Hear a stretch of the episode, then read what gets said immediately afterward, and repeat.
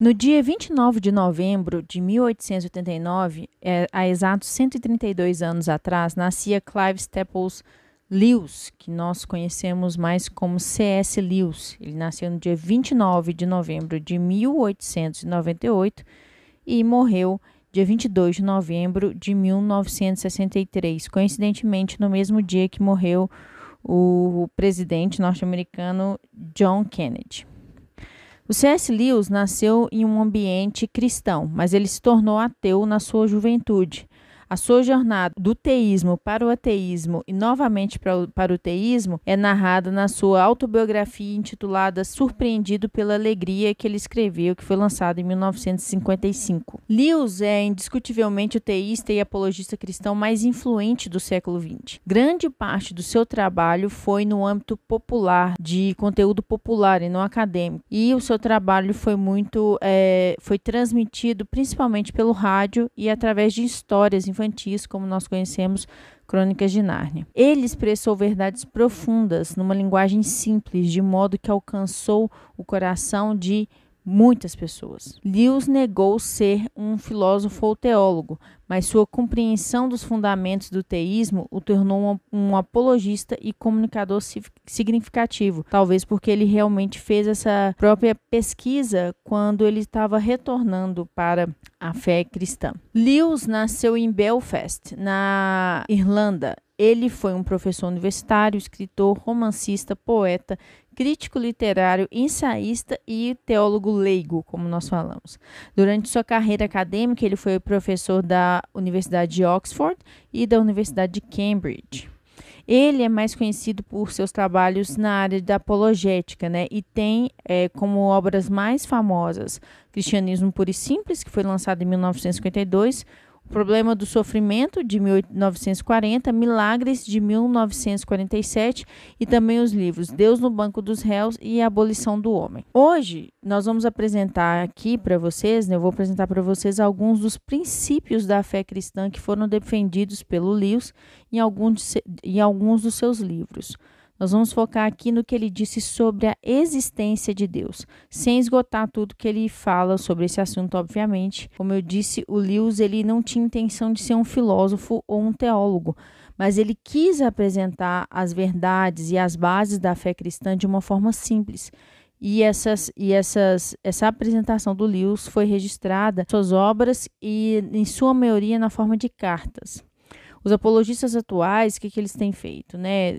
Não só atuais, mas a partir de então, os apologistas e os teólogos têm sistematizado as obras, as defesas que o, que o Lewis apresenta nos seus livros e até aperfeiçoado a, a, as suas defesas, né? O que é muito comum em apologética. Então, bem, vamos falar o que, que um pouquinho sobre o que Lewis falou sobre a natureza e sobre a existência de Deus. Lewis é, aceitou a visão de Deus que foi defendida também por Agostinho, Anselmo e Aquino, e que é também uma visão bíblica. Né? E essa visão é de que Deus é um ser pessoal, mas apesar de ser um ser pessoal e ter vontades e desejos, ele é também eterno, necessário, transcendente e moralmente perfeito. Lewis defendeu que Deus é transcendente. Sobre o fato de que Deus transcende o tempo, Lewis escreveu no capítulo 3, né, que tem o título O Tempo e Além do Tempo, do livro 4, é, que se chama, né, esse, essa, esse conjunto de livros se chama Além da Personalidade ou os, os Primeiros Passos na Doutrina da Trindade, do livro, que é também uma coletânea de, de, de livros, né, do que, se, que a gente tem, que se chama Cristianismo Puro e Simples. E aí o Lewis falou o seguinte, é quase certo que Deus não esteja no tempo, pois sua vida não consiste em momentos que se seguem sucessivamente. Se um milhão de pessoas está, é, se um milhão de pessoas estão, orando para ele às 10h30 da noite, ele não precisa ouvi-las todas em um fragmento de tempo que nós chamamos de 22 e 30. Essa hora particular, como toda e qualquer hora, desde, é, desde o princípio do mundo, será sempre presente para Deus. Dizendo é, de outro modo, ele tem toda a eternidade para dar ouvidos à oração relâmpago lançada para ele por um piloto cujo avião está prestes, a cair e explodir. E é interessante que Lewis fala assim, é quase certamente.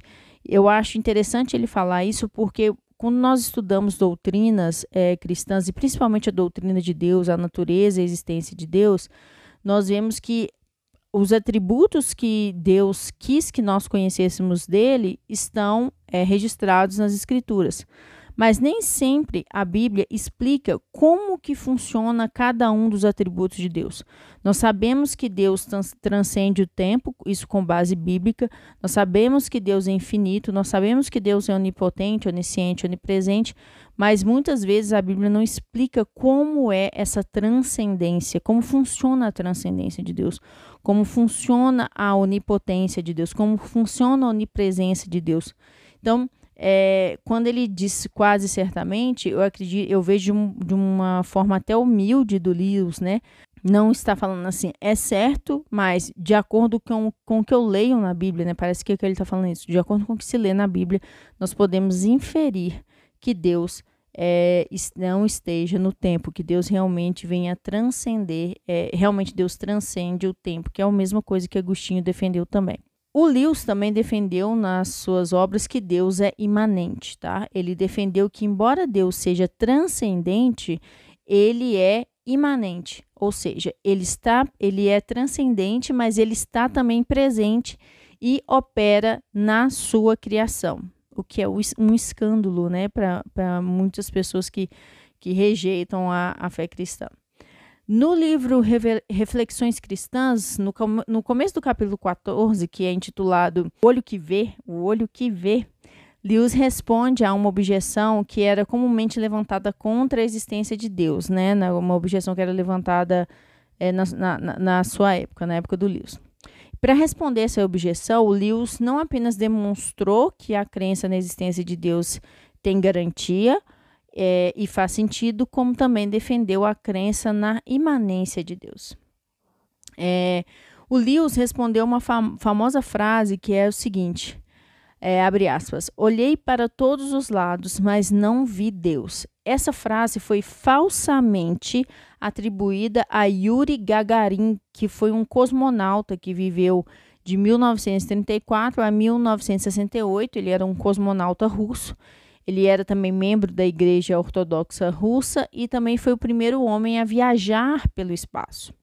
Essa frase, na verdade, assim, olhei para todos os lados, é, mas não vi, de, vi Deus, ela foi dita por Nikita Khrushchev, que eu não sei se a pronúncia está correta, mas vai assim mesmo. Ele viveu de 1894 até 1971. Ele era secretário-geral do Partido Comunista da União Soviética e quando ele estava dando um discurso anti-religião, ele falou o seguinte: Gagarin, que é o cosmonauta mesmo, é, voou para o espaço, mas não viu qualquer deus lá. Mas é, quando, se, é, quando se ouviram as transcrições das mensagens entre o cosmonauta e a sua base, né, ele é, e o controle da missão, é, eles não encontraram essa frase. Então, realmente, é, esse Nikita Khrushchev manipulou, é, inventou uma frase para sustentar um discurso anti-religião. Então, diante dessa objeção de que um cosmo, o cosmonauta não, um cosmonauta teria é, via, voado no espaço e não viu Deus lá, Lewis escreveu o, segui o seguinte no livro Reflexões Cristãs. Ele falou assim: Os russos disseram-me, relataram que não encontraram Deus no espaço exterior. Por outro lado, muitas pessoas em muitas épocas e em países diferentes afirmam ter encontrado Deus ou terem sido encontradas por Deus aqui na Terra.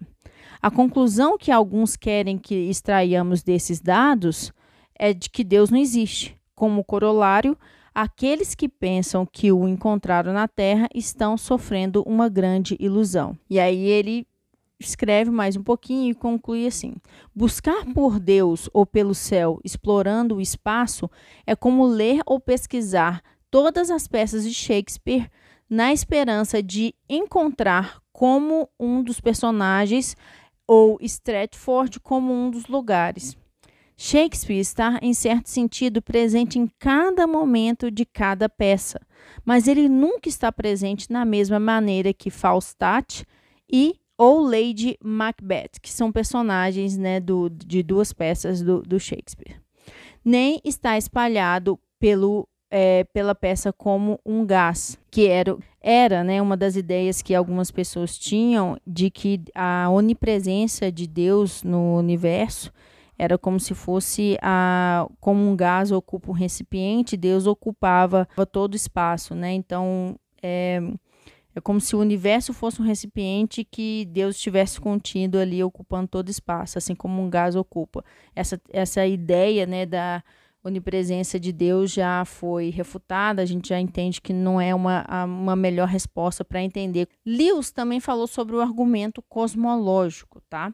Ele fez afirmações que endossaram o argumento cosmológico para a existência de Deus. Cosmologia é um ramo da astronomia que estuda a, a estrutura e a evolução do universo em todo, é, em seu todo, preocupando-se tanto com a origem quanto com a evolução do universo. Então, argumentos cosmológicos, a gente pode falar que é uma família de argumentos, né, de raciocínios filosóficos que visam buscar, uh, buscar uh, explicar uma causa primeira para a existência do universo.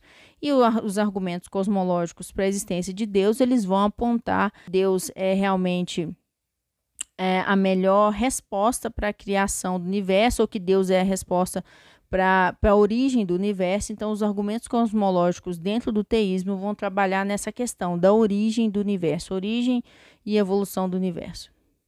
E aí, no capítulo 16 do livro Milagres, Lewis é, defendeu que existe uma causa primeira do universo que não é o próprio universo. Ou seja, Lewis defendeu que o universo não é eterno, mas que teve um começo e que a melhor resposta é que havia uma mente por trás desse começo. E essa mente é externa ao universo, ela não está contida no universo. Lewis explicou o seguinte: é, ele explicou que a matéria não é coeterna com Deus. Ele falou assim: a entropia, entretanto, pelas suas próprias características, nos assegura que, embora possa ser uma regra universal na natureza que conhecemos, não pode ser absolutamente universal. Se alguém disser Humpty Dumpty está caindo, Humpty Dumpty é um personagem do livro Alice o País das Maravilhas, ele tinha um formato de ovo, né? E ele ficava sempre cambaleando ali no muro.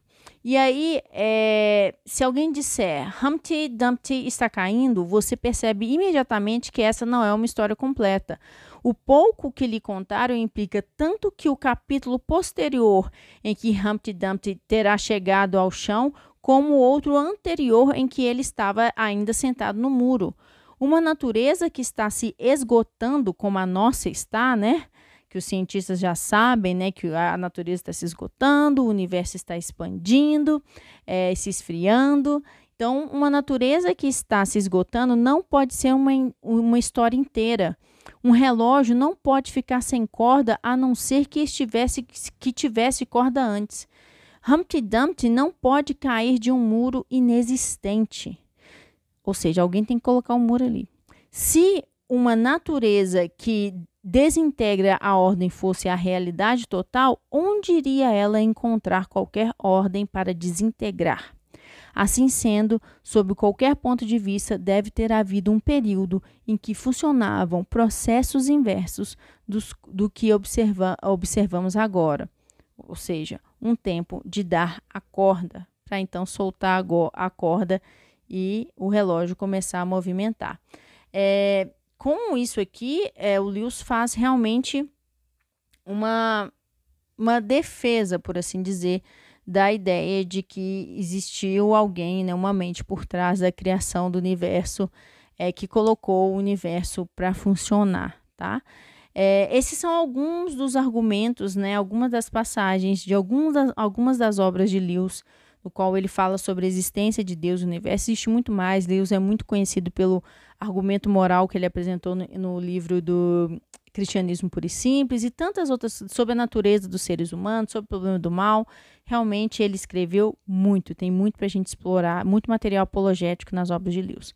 Mas eu espero que que é, eu apresentei hoje aqui seja o bênção para vocês. Peço que vocês compartilhem, enviem para alguém que vocês acreditam que vai ser bênção curto aqui. Se você gostou desse conteúdo, a gente se vê no próximo vídeo. Tchau, tchau.